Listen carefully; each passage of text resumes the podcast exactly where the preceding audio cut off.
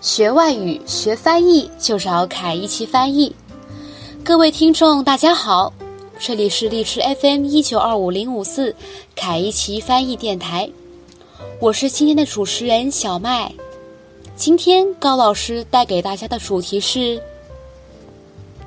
高老师，我们今天来聊一下翻译考试这个。嗯，好。这个日语能力考试考完之后呢，还有什么考试我们可以挑战一下的？呃，通常来说的话呢，呃，学完那个能力考试一级、N 一级之后呢，呃，我们会去，呃，有些同学会学商务啊，比如说就是这个 BJT。嗯哼。还有一些同学的话呢，可能会挑战一下翻译考试。嗯。啊，翻译考试的话呢，就是。主要有呃，现在比较常见的话呢，有三个。呃，这三个考试的话呢，主要是包括了那个呃全国翻译资格呃水平考试，就是我们说的这个 CATTI 这个考试。还有一个的话呢，就是 NAETI 啊，这个的话呢是呃全国外语外语翻译考试啊。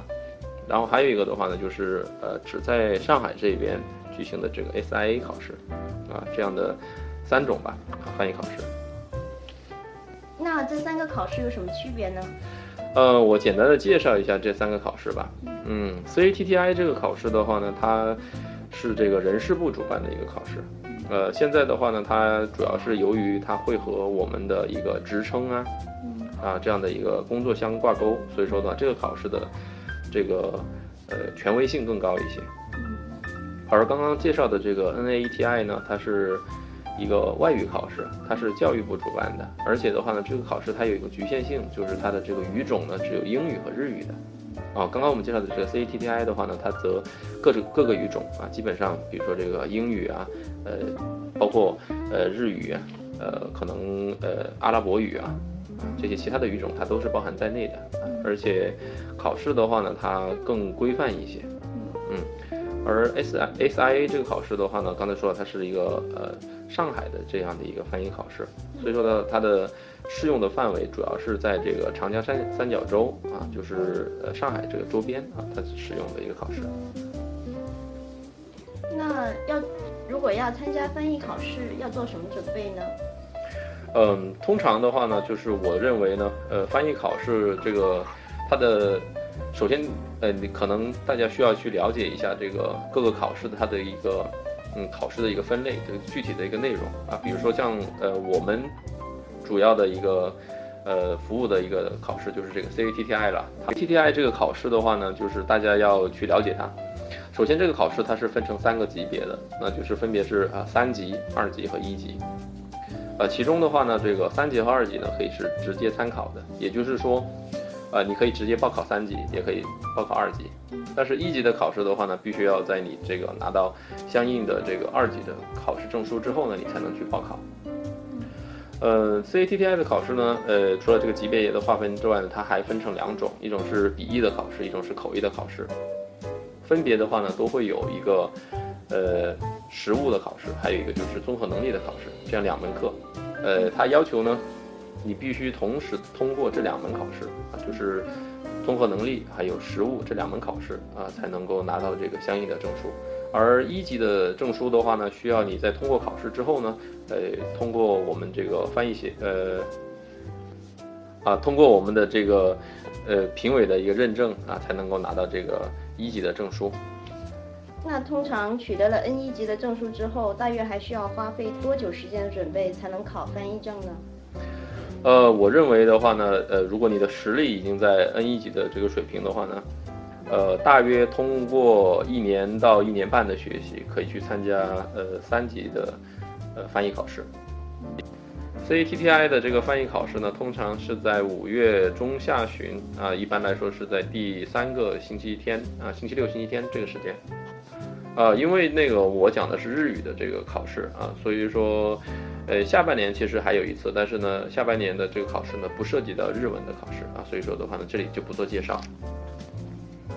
那参加这个考试要在什么地方报名呢？一般来说的话呢，可以在这个 CATTI 的这个官网上进行报名。还有一个的话呢，就是在这个呃各省市的这个呃人事网上面进行报名啊。应该每个呃考试之前呢，它都会有提前进行一个通知。当然呢，还有一个呃，就是大家特别关心的问题了，就是考试的内容里面，呃，如果你是这个呃日语翻译的研究生的话啊的口译的研究生的话。是可以免考一门，呃，综合能力的啊，这个非常重要啊，就是说你你只需要去参加，呃，日语的这个翻译实务的考试就可以了。那翻译考试的内容主要涉及哪些呢？呃，这个翻译考试的内容它涉及的比较广泛，呃，但是的话呢，通常呃我们可以凭借呃这个考试的参考书目呢进行一些了解。啊，参考全国翻译专业资格考试的这个指定教材啊，比如说这个。